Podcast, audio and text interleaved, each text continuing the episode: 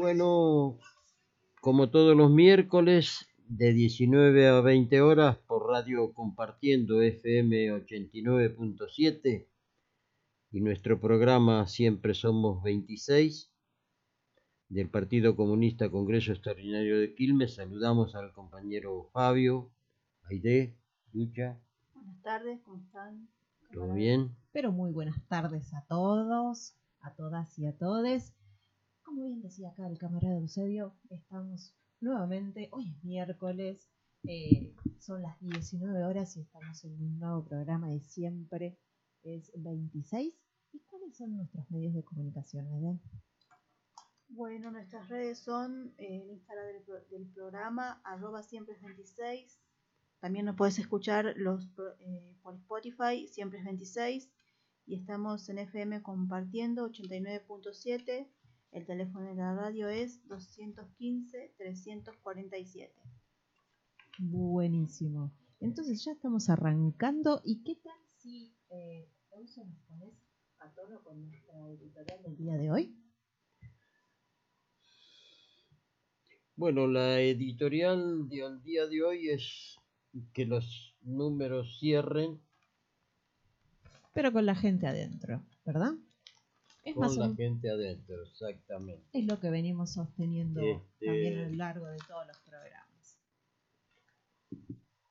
Y verdaderamente estamos, más que nada vamos a hacer un comentario, digamos así, sobre algunas cuestiones. Verdaderamente estamos en, en una situación, digamos, que el gobierno está empezando a tomar algunas medidas como las anunciadas este, ayer, anteayer, El lunes. el lunes, Ujú.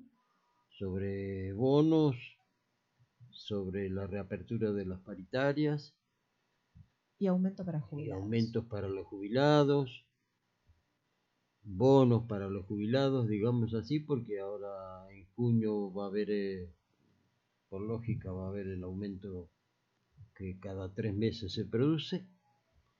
En una situación económica y social muy complicada, muy seria, porque está mostrando que verdaderamente ya no le podemos seguir echando la culpa a la pandemia, aunque ese, ese, ese digamos así, esa cuestión sigue, sigue persistiendo, no solamente en lo económico, también en la salud hay, hay algunas cuestiones, en algunos lugares se sigue con esta situación, digamos así, de la pandemia. No obstante, se va resolviendo bastante bien. En nuestro país han bajado mucho los casos. El día lunes o domingo hubo solamente, no hubo ningún caso de fallecido, por suerte. Exactamente. Todo esto, sí, Escuché que en el Garraham ya llevan, hasta ayer llevaban tres días claro. eh, sin, sin niños en, digamos, en las salas de internación por COVID. Entonces, este, verdaderamente es un cuadro de situación y que se ha agravado como cuestión de la guerra, la suba de los precios de los commodities, es ha creado una situación. Por suerte, estamos por lo menos en, en- en- en alerta a cómo enfrentar esta situación. El ministro Guzmán anunció estudios que se están haciendo para ver cómo eh, se obtienen algunas este, algunas cuestiones de esta renta inesperada que se llama ahora consecuencia del aumento de, de los granos y de, y de la inflación en el orden mundial. Y no es un problema solamente argentino. Está. Ahora, después hay opiniones sobre eso, que un nuevo impuesto, que un blanqueo, que son cuestiones de características, digamos, opositoras o, negacionistas de, del cuadro general de situación. Uno escucha por, por distintos canales este, mediáticos que pareciera que todo eh, es culpa de la política argentina, lo que está ocurriendo en el mundo.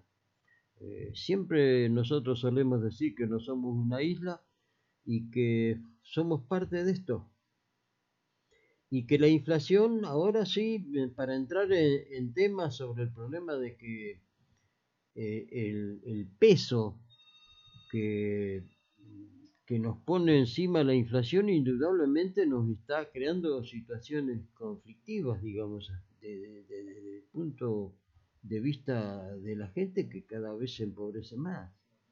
Yo voy a tomar algunos datos, digamos así, que son... Pero tenemos la convicción estrecha de que el problema de la inflación es cierto que es multicausal, como se dice, pero la esencia, el, el contenido, la causa principal es el sistema económico social capitalista que tiene como fundamental base la mayor ganancia posible y la, digamos así, y la acaparación por algunos sectores monopólicos más concentrados de, esas ganancias. Esto es un, problema sistémico, es un problema del sistema capitalista, que dentro del mismo sistema son estas medidas que se están tomando, aumentos de salario, el problema de bonos, el problema de ayuda, el gobierno va a prestar ahí una, una gran una especie de IFB nuevamente como se prestó durante la pandemia para ir paliando la situación en, la medida en que vaya, digamos, creciendo la ocupación formal y con ello indudablemente unos salarios que alcancen para llegar a fin de mes. Yo quería tomar, decir, un título de nuestro periódico último que dice calibre chico contra la inflación. Y es cierto, nosotros venimos con un retraso muy grande, pero en los últimos en el, hemos recibido una, una un, un este, avasallamiento, digamos así, del poder adquisitivo de los salarios. Miren ustedes, dice, la subida de precio no es coyuntural, hay factores especulativos que no pueden resolverse en acuerdos voluntarios de precios a través de autorregulación del mercado, como les gusta decir desde el Ministerio de Agricultura. La estructura de concentración existe y, ocurre desde el primer eslabón, que es la producción primaria, seguida por la, la expansión molinera de la, de la molinería. Desde el Ministerio de Agricultura ponderan los fideicomisos asistentes, los comodites, el aceite, el trigo, pero esto, digamos así, nos marca una situación que no alcanza a resolverse, no llega a los bolsillos de los más necesitados. Por eso las nuevas medidas del gobierno creará un nuevo fideicomiso público que esta vez administrado por el Estado Nacional para congelar los precios del trigo, a la molinería, en torno a los 25 mil pesos de la tonelada, es decir, el, Estado va a subsidiar a las molineras el precio del trigo para que no aumente en forma desmedida el precio de la harina y de todos los derivados del trigo que se pan, factura, etcétera, etcétera, terminando, digamos así, con esto. Las uvas de las retenciones son una medida, pero tienen un límite, porque más allá de lo que está estipulado de dos puntos, ya tendría que entrar eh, en, el Parlamento para que lo apruebe, porque pasa a ser un, impuesto, es decir, que estamos trabados. Si a todo esto le agregamos la situación que se ha creado ahora con el problema de la, del Consejo de, de la Magistratura, con la intervención de la Suprema Corte, esta noche a las 20 van a estar jurando los nuevos incorporados, ahí hay una pelea por las designaciones, ha habido algunas, este, algunos vericuetos, digamos, parlamentarios para no perder puestos y bueno, este es el cuadro de situación que tenemos. No obstante, creemos que se pueden aliviar en gran medida estas situaciones. Está el problema pendiente y en discusión el problema de el problema de la deuda externa sigue avanzando el proyecto que se inició en el, en el Senado de que la pague los que la fugaron. Es decir, que sin hacer futurología, sirva a ser un año de mucha lucha. Ya están todos preparándose para las presidenciales del 2023 y ahí habrá que llegar, digamos, lo que nosotros creemos es que la hay que reforzar, hay que fortalecer el, el frente del todos para estar en situaciones de disputa y la discusión interna del Frente de Todo no lo debilita, lo está fortaleciendo. Lo va a fortalecer. Es como se suele decir, la zaranda fina va dejando de lado algunos, algunos sectores que lamentablemente, digamos así, tienen otras, otras posiciones y de ahí es donde nosotros tenemos que enfocar. Discutir todo lo que sea necesario sin romper el frente de todos, porque es la única garantía para que no vuelva el neoliberalismo encabezado por Juntos por el Cambio. Ahora, claro, eso tiene también un límite porque tampoco se trata de no hacer nada, sino por todo lo contrario, hay que tomar medidas un poco más profundas, en nuestra opinión, sobre... Y por eso aconsejamos y pedimos que se lean nuestro periódico, nuestros materiales, porque ahí es donde fijamos los comunistas la oposición. Somos parte del frente de todo, no nos vamos a ir de ese frente bajo ninguna circunstancia, salvo que haya una desintegración del mismo, cosa que no creemos, por el contrario, vamos a defender la coherencia y las medidas que se han venido tomando y hay que acentuarla en algunos casos, pero como suele decir, este, la crítica no es para ofender, sino para construir. Eso sería a grandes rasgos, digamos así, el problema que teníamos planteado eh, para hoy. Y no sé, pasaríamos a la otra parte del programa. Antes de eso, vamos a agradecerte por este pantallazo cultural, eh, perdón, social, económico. Eh, sobre la situación actual que estamos atravesando. Así que, mm, dicho esto, sí podemos pasar un tema, ¿verdad? Sí, eh, vamos a empezar por una cabeza, pero esta vez en la, vamos a escuchar la canción de Mariano, tango de Carlos Gardel que nace, eh, que hace referencia a las carreras de caballo y el fanatismo que se crea en torno a estas, y también un paralelismo con las relaciones eh, con la mujer y la vida.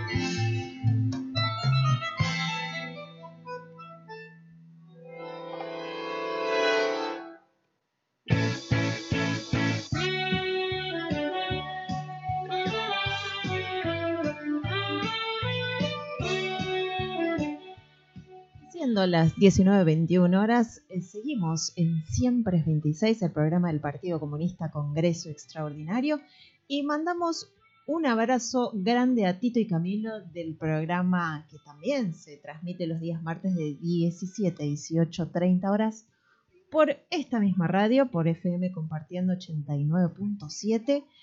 Por haberse comunicado les agradecemos un montón y le mandamos un abrazo enorme.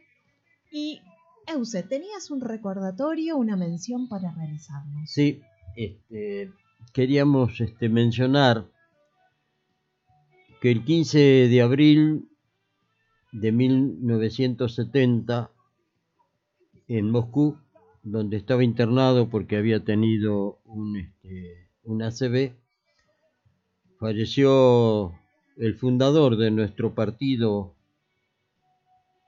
comunista allá por el 6 de enero de 1918, junto a Rodolfo Gioldi y Emilio Recabarren y otros afiliados al Partido Socialista Argentino, del cual formaban parte en esa época. Vittorio Codovila fue un italiano emigrado a la Argentina cuando tenía 15 años, se incorporó a la juventud del Partido Socialista y al poco tiempo, digamos así, mm, se discutió en el seno del Partido Socialista el problema de los aportes para, eh, eh, la Primera Guerra Mundial. Ahí hubo una gran discusión y mi camarada Vittorio y Rodolfo mantuvieron una posición de no pago, de no aportes, cosa que se aprobó por parte del pleno ese que se hizo del Partido Socialista en esa época. Pero los dirigentes este, del partido después votaron a favor en la segunda internacional que se llevó a cabo creo que en Bruselas del año 17 y eh, aprobaron las resoluciones de la segunda internacional. En función de eso, los camaradas Vittorio, Rodolfo, Emilio Ricabarren y otros que no ahora no, tengo en mente, eh, en, la, en el Salón La Verdi eh, de la Boca realizaron lo que más o menos fue lo que hicimos nosotros en 1996 con el Congreso Extraordinario.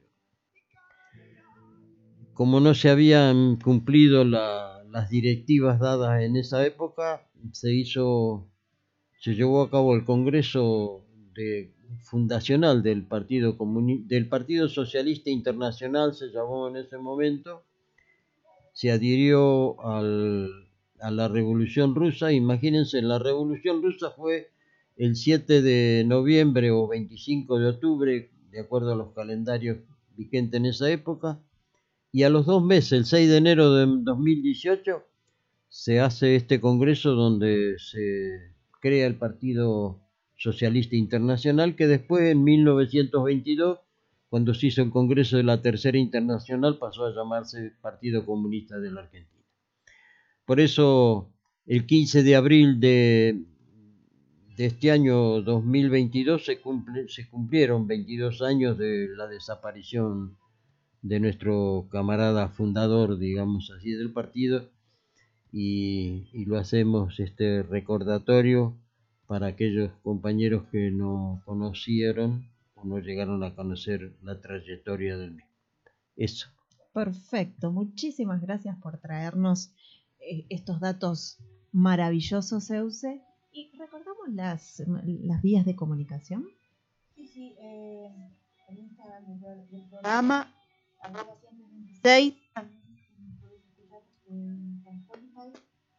siempre es 26 y bueno, estamos en FM compartiendo 89.7.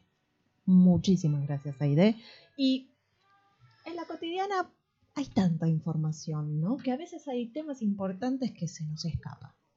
Así que hoy vamos a traer un tema que es importantísimo. ¿Nos querés comentar, Aide? Sí, eh, la verdad que es una, buena noticia.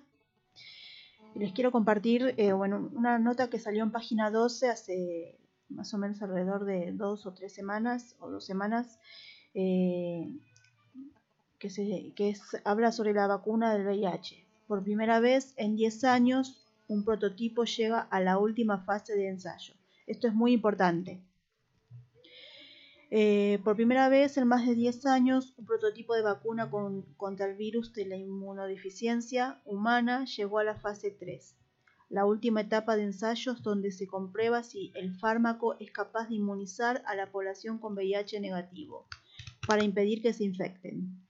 Para su desarrollo, Janssen, el laboratorio a cargo, utilizó la misma tecnología que empleó en su vacuna contra, el COVID, un adenovirus modificado para que transporte al interior de las células del sujeto el ADN de sus proteínas más representativas, de manera que el organismo del individuo crea anticuerpos contra ellas. Según explicó Antonio Fernández, investigador de la farmacéutica, se trata de dos vacunas una codificada con tres proteínas y otra con cuatro, que por tener esta mezcla se las conoce como mosaico. Ambas, dice un artículo de Det Latzen, han superado los estudios de seguridad y han demostrado que, que, generan anticuerpos. Lo que falta por demostrar, detallaron los especialistas, es si la misma funcionan en condiciones reales. El ensayo, puntualizó Fernández, durará de 24 a 36 meses tiempo en el que se verificará la permanencia e intensidad de la protección. Cabe destacar que la vacuna propuesta por el, estudio mosaico tiene un fin preventivo, es decir, busca evitar que personas con VIH negativas adquieran el virus y no está orientada para personas que ya viven con el, VIH, según explica la ONG Fundación Huésped en su página web. El problema de la variabilidad. Eh, bueno, les comento algo más. Eh, la tardanza en la fabricación de esta vacuna aseguró José Molto de la Fundación de la Lucha contra el SIDA, eh, en la que participarán de, estos ensayos en España, donde se, se van a reclutar desde 250 a 3.800 voluntarios, se debe a que el VIH tiene una tremenda variabilidad. Al estar presionado por las células del sistema inmune, cambia de apariencia externa y escapa, y escapa, dijo el estudioso. Lo que hace la vacuna eh, de Janssen indicó es dirigirse a distintas variantes de las proteínas bueno, GAT, POL y M del virus, lo que, hace, lo, que lo hace más eh, que va a la acción de los anticuerpos creados. Es, según los médicos, algo similar a lo que sucedió hace ya 25 años con los tratamientos antivirales. Empezaron a ser efectivos cuando se combinaron eh, varios eh, que interrumpían el ciclo de replicación del virus en un punto distinto. O sea que el, éxito de los tratamientos hacía que eh, fue efectivo y bueno, ya se dejó de hablar con tanta frecuencia de este virus que hoy es una enfermedad crónica. Exactamente, pero qué importante esta noticia que nos trajiste de Em, como les decía al inicio, ¿no? Eh, a veces son temas que por ahí como ya es otro el contexto, en algún momento fue un problema muy grande, ahora es otro el contexto, es más sobrellevable, es una enfermedad crónica y entonces por ahí no está dentro de los temas importantes, pero es importantísimo. Sí, es una buena noticia. Exactamente. Y para continuar con buena música, ¿qué podríamos escuchar? Eh, vamos a escuchar seguir, seguir viviendo sin tu amor, de quién puede ser, del, del más grande. Del más grande, eh, una canción hermosa. Eh, bueno, no voy a decir, es porque es hermosa. La canción habla por sí sola, así que si la escuchamos.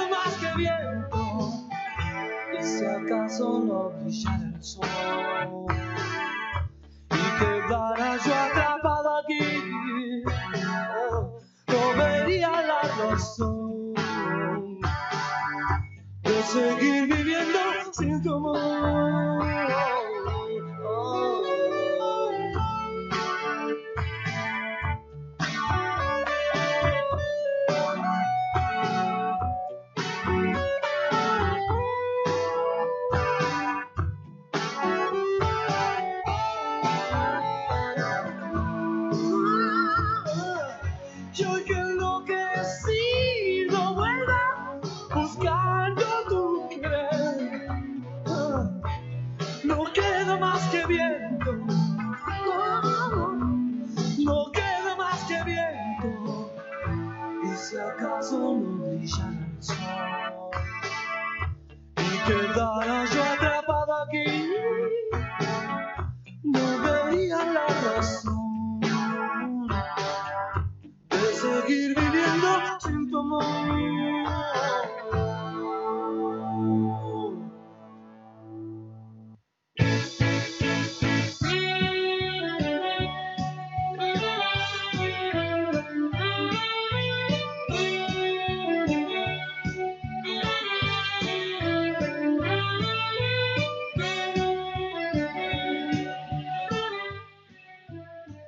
Siendo las 19.33 minutos, seguimos en Siempre es 26.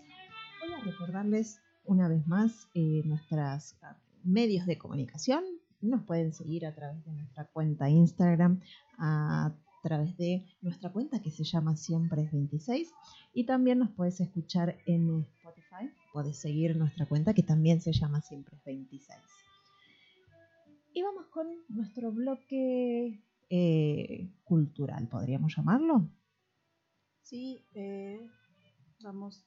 Hoy, hoy tengo para contanos, contanos bien de quién nos vas a hablar, qué nos vas a comentar, queremos saber todo. Eh, les voy a hablar de, bueno, todo es, muy amplio. bueno, el recorte que preparaste para hoy para contarnos sobre esta personalidad tan grande también. Bueno, eso sí puedo. Eh, bueno, eh, Raúl González Tuñón, eh, les cuento. Raúl González Tuñón nació el 29 de marzo de 1905 acá en Buenos Aires, en el barrio porteño de Once, y murió el 14 de agosto del año 1974. Bueno, aparte de ser poeta, fue periodista, fue corresponsal en la Guerra Civil Española y fue considerado el, el fundador de la corriente moderna de la poesía urbana. Heredó el compromiso social de su abuelo materno, que fue el primero en llevarlo a una manifestación.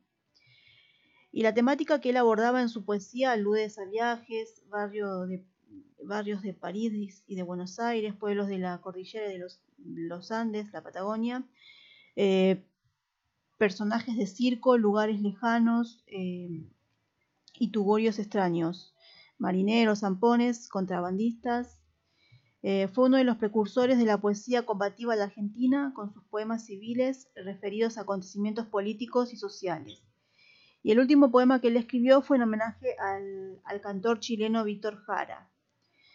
Eh, la calle, eh, un, poema de él que se llama La calle el agujero en la, media, lo, escribió en París y ahí permanece su observación de lo cotidiano, ¿no? su mirar en las vidrieras y en los ojos, en los ojos de un saxofonista, los de un vendedor de globos, los de las chicas del music hall y también eh, lo del organista de la, de la, iglesia de San Suplicio. O sea que él lo que hacía era, eh, se, se, nutría para escribir, su, expresar su arte de, lo cotidiano, de, de, las, las, cuestiones simples de la vida diaria.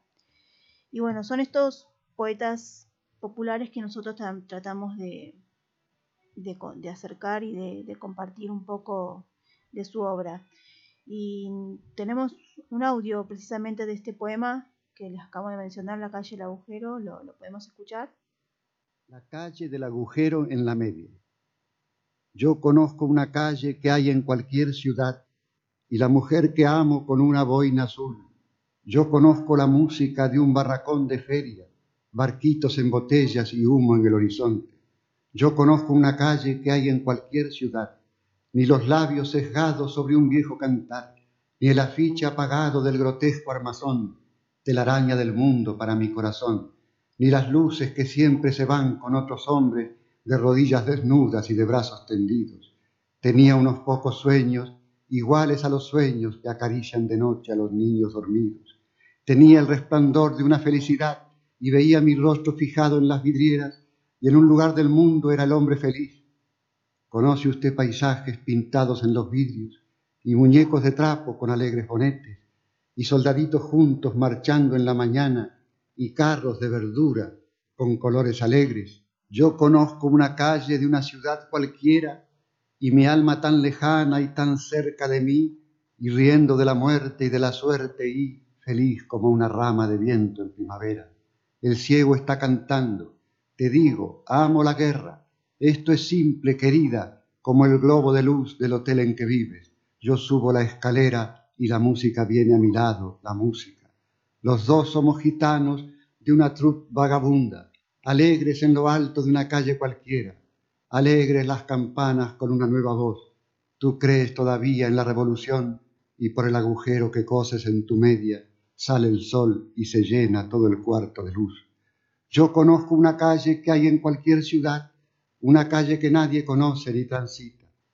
Solo yo voy por ella con mi dolor desnudo. solo con el recuerdo de una mujer querida. Está en un puerto. Un puerto. Yo he conocido un puerto.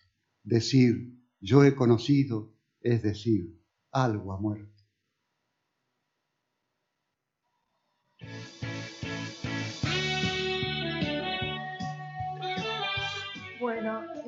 Este hermoso poema que acabamos de escuchar eh, es de la propia voz, en la propia voz de, de, de Tuñón. Eh, ¿Les parece que vayamos con un tema musical? Eh, en principio, de mi parte, celebro, celebro este bloque, que hayamos tenido Sí, la la, verdad que- posibilidad de, de escucharlo a él, o sea, recitar su, su, su poesía. Sí, sí, y además la fuerza que tiene esta poesía y el, y, y el destino, digamos así, cultural de la misma, ¿no? Porque encierra en una, aparece con un vocabulario simple, digamos así, que una expresión muy profunda, ¿no? Y nos vamos a dar otro lujo, me parece.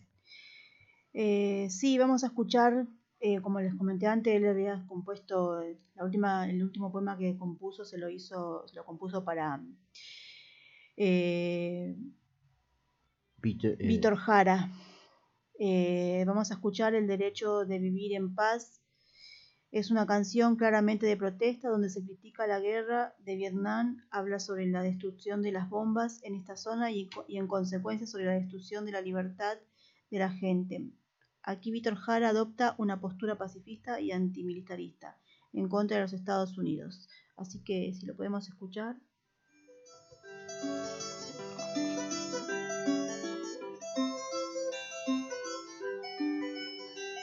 Derecho de vivir.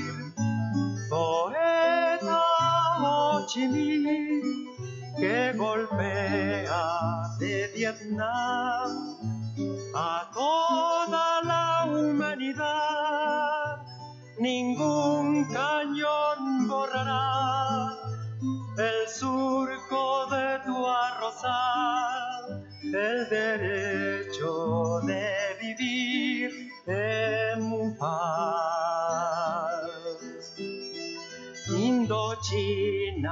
es el lugar más allá del ancho mar, donde revientan la flor con genocidio y napalm. La luna es una explosión que funde todo el clamor, el derecho de vivir en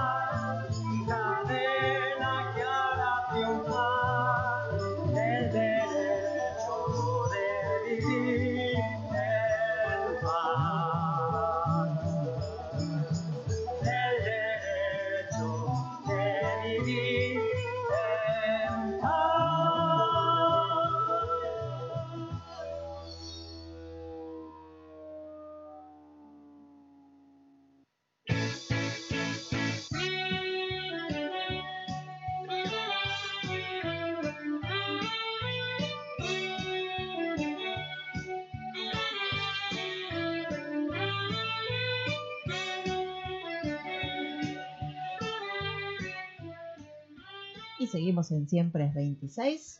Ya estamos un poquito más cerca del final, pero nos queda todavía mucho tiempo para eh, seguir recibiendo información y sobre todo propuestas culturales. Eh, sí, eh, tenemos acá dos propuestas culturales para hacerles. Una es eh, eh, teatral y otra es musical. El elenco quilmeño, Babilonia, una o- eh, ay, perdón, eh, el, domingo 24 de abril a las 20 horas se, estrenará, se estará presentando en el Teatro Municipa- Mun- Municipal. La obra basada en el libro de Armando Discépolo, un clásico del teatro rioplatense llevado a la escena por el elenco quilmeño Hacemos lo que nos gusta. Bajo la dirección eh, de Cacho Salustio, la obra muestra eh, no- nos transporta a la segunda mitad del siglo XX, donde un grupo de inmigrantes eh, luchan por salir adelante y hacerse la América. Y la siguiente propuesta que tenemos es de índole musical y también se llama de, en el Teatro Municipal, se llama de tangos y boleros. La obra se presentará este sábado 23 de abril a las 20 horas de tangos y boleros. en- entrelaza las diferentes historias que se producen dentro de un bar en esos, en es- en esos justos momentos donde algunos, algunas ilusiones agonizan y otras eh, esperanzas se, se encienden. El amor, el desamor, las alegrías y tristezas se, eh, serán las vías por las cuales trans- transitan los personajes de esta obra. Bueno, una, la, la- primera que le mencioné es el domingo y esta última es el sábado. Eh, se pueden sacar las entradas en la boletería del, del teatro, que es el 130721, de lunes a viernes, de 10 a 18. Es necesario tener el pase sanitario. Y también tengo como un anuncio de lo que será mayo, algunas obras que se estarán dando en mayo, el 22 de mayo a las 20 de ayer y de hoy. eh, es una propuesta musical. eh, del, el 23 de mayo a las 16 horas, Homeo, Homeo y Rulieta. No escucharon mal. A ver, a ver, ¿cómo es eso? Eh, es una obra infantil. eh, no hay, no tengo mucha información, pero es una obra infantil. O sea, y se llama Homeo y Jul- Ruli- y Rulieta. No piensen que lo leí mal. eh, se llama así la obra. Está supuest- eh, ob- obviamente adaptada. Y el 23 eh, de mayo a las 20 horas de tangos y boleros de Cristian Messi. Bueno, esta, to- todas estas actividades las, las pueden ver ingresando a la página de que se llama quilmes.gov.ar barra agenda. Ahí ven todas los- las propuestas que hay que son muy interesantes. Así que bueno, Esto es eh, lo que es la, la agenda cultural de Quilmes. Excelente, así que tenemos para este fin de semana y ya podemos empezar a planificar para el mes de mayo. Sí, sí. eh, Y la semana pasada nos hacías una aclaración, Euse, entre qué calles y qué calles era... Sí, eh, la- el Teatro Municipal está ubicado sobre la calle Mitre, entre Garibaldi y Humberto Primo, justo en el centro. Antiguamente ahí funcionó una compañía de agua, la primera que hubo de agua corriente en Quilmes. este, Después de pasó-. Después pasó a ser este de aguas argentinas, de obras sanitarias, después pasó a aguas argentinas y, y después lo que hoy es a- eh, aguas y servicio, AISA.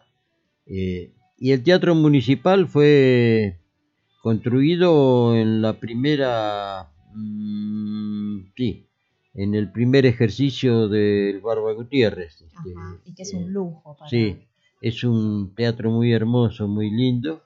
Y hay un desarrollo cultural de mucha de mucha envergadura, es decir, hay Ah, todos los días eh, hay este, distintas este, actos culturales de distintos tipos. ¿no? Y para todas las edades, eso Sí. también es muy bueno. Sí. Y sería bueno que todos quienes puedan puedan eh, aprovechar, digamos, y disfrutar de Sí. estas oportunidades. Sí. Y bueno, para continuar vamos a... Hoy hablábamos de temas positivos, en este caso es como acercar un poco de justicia. No hace mucho eh, se cumplió un aniversario más del 24 de marzo y bueno, acá les traigo así como un dato que también son de esas noticias que quizás pueden pasar desapercibidas en el dentro de la vorágine de información que recibimos todos los días. Y dice algo así como que el represor multicondenado por crímenes de lesa humanidad, Miguel Osvaldo Echecolats, junto a una decena de civiles, militares y policías retirados, fueron procesados por perseguir, secuestrar, torturar y abusar de personas travestis y trans durante la última dictadura cívico-militar.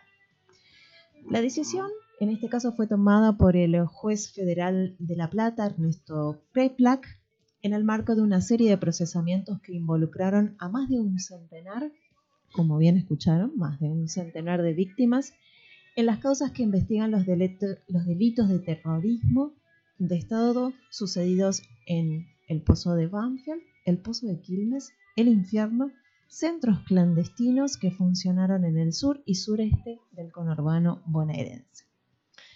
Y acá está el dato, esta es la primera vez que el ataque sistemático contra el colectivo travesti y trans es tenido en cuenta dentro del accionar del terrorismo de Estado. Así que bienvenido sea. Bienvenido sea que Así es. un poco de, de justicia. Exactamente.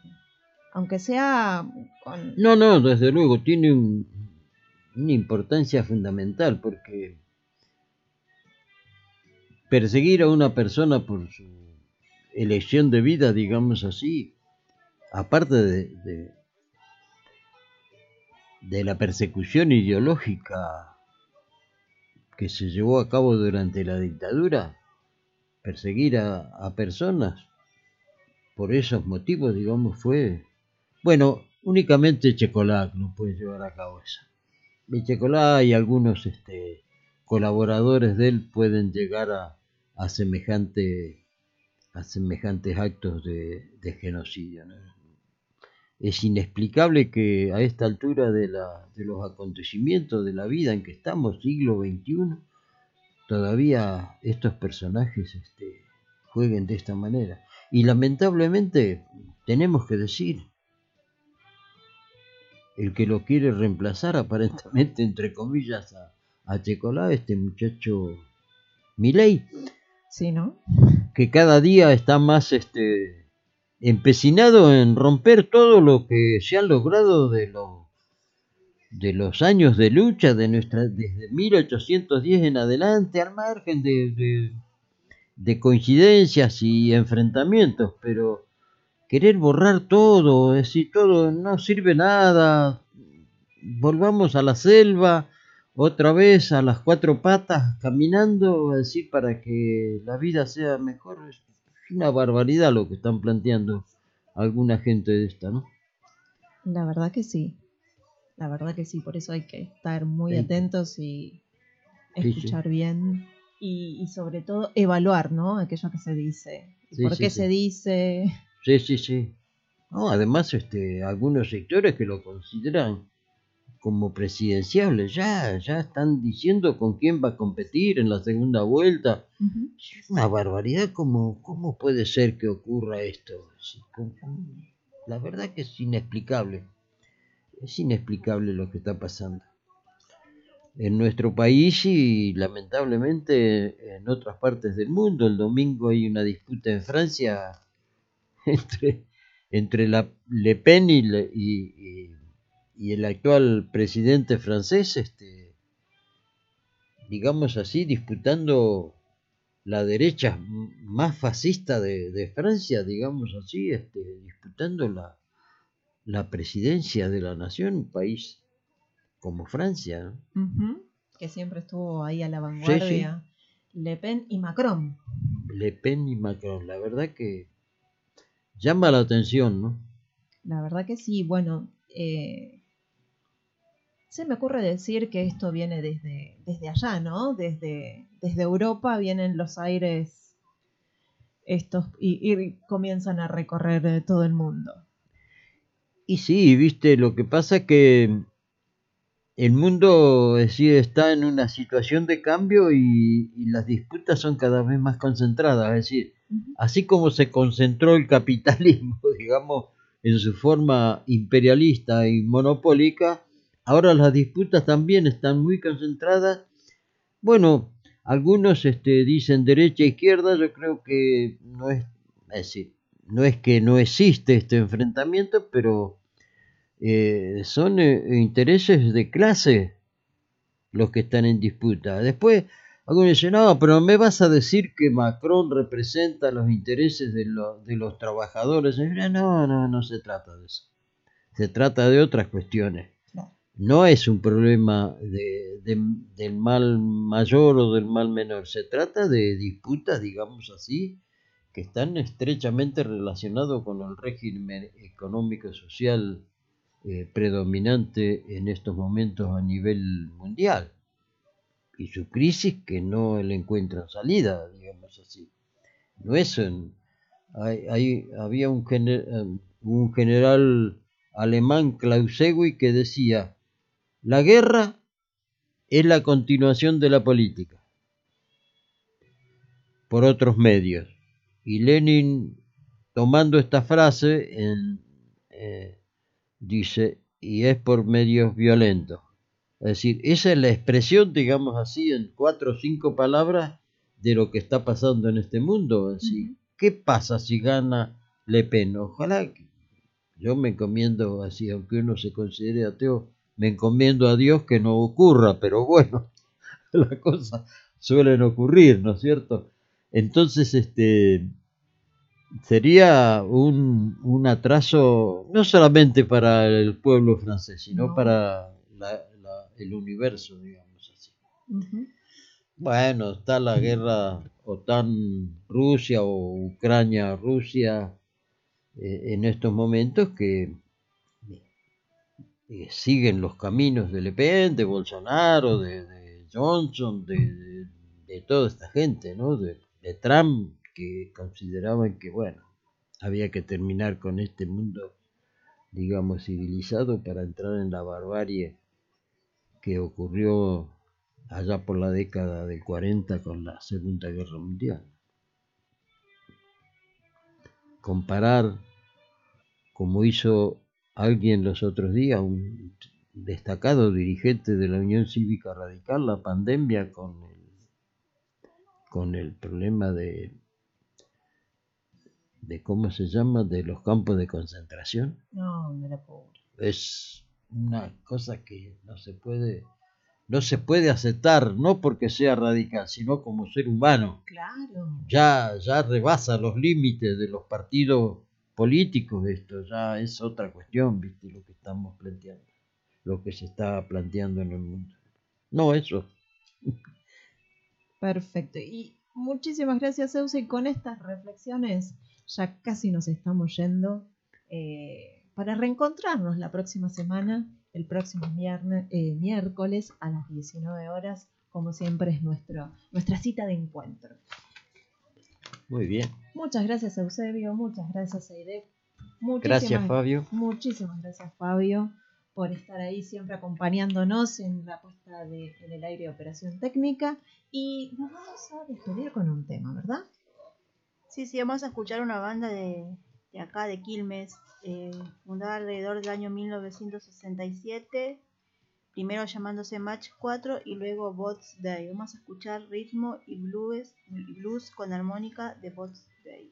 Hasta la próxima semana, amigos. Muchas gracias por estar ahí del otro lado y nos reencontramos, como bien decía, la semana que viene, el miércoles que viene, en este A programa las que 19 horas. a las 19 horas en este programa que llamamos Siempre es 26.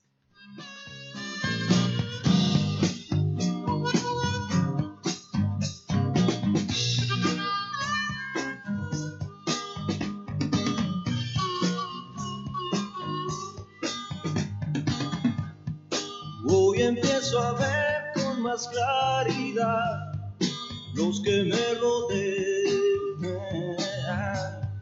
Mm, Veo quién es quién, quién puedo creer. Oh, oh. Cuando parece que el mundo acabará y la tierra se debajo mis pies. Y cuando nunca amanecerá, el sol sale otra vez. Muy equivocado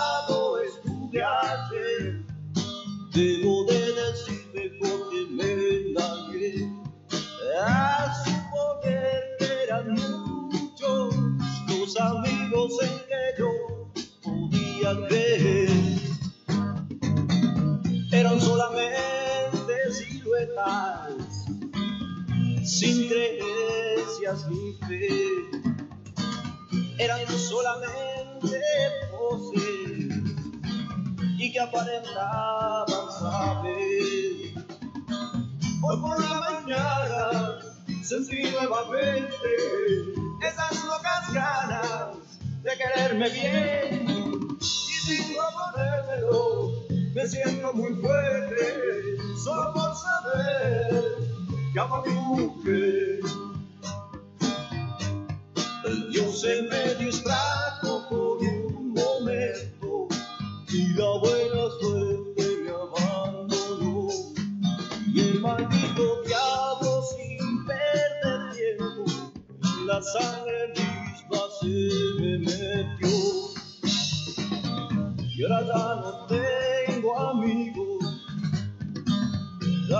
suerte me abandonó. Poca gente hoy